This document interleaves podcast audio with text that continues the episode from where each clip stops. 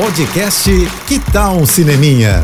Dicas e curiosidades sobre o que está rolando nas telonas, com Renata Boldrini. Um dos filmes mais lindos do festival e seguramente um filme que vai encantar muito o público quando chegar aos cinemas foi exibido ontem aqui no Festival de Gramado. Marte 1. Guarda esse título, gente, porque é imperdível e vai estrear nos cinemas na semana que vem, no dia 25. Marte 1, do diretor Gabriel Martins, já circulou em festivais internacionais e saiu ontem da exibição debaixo de muitos aplausos e soluços também, tá? Ou seja, prepara o lencinho quando você for ver.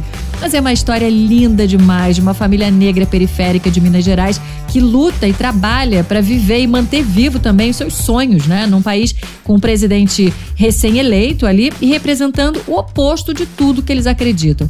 É a história de uma família cheia de amor e cheia de dignidade.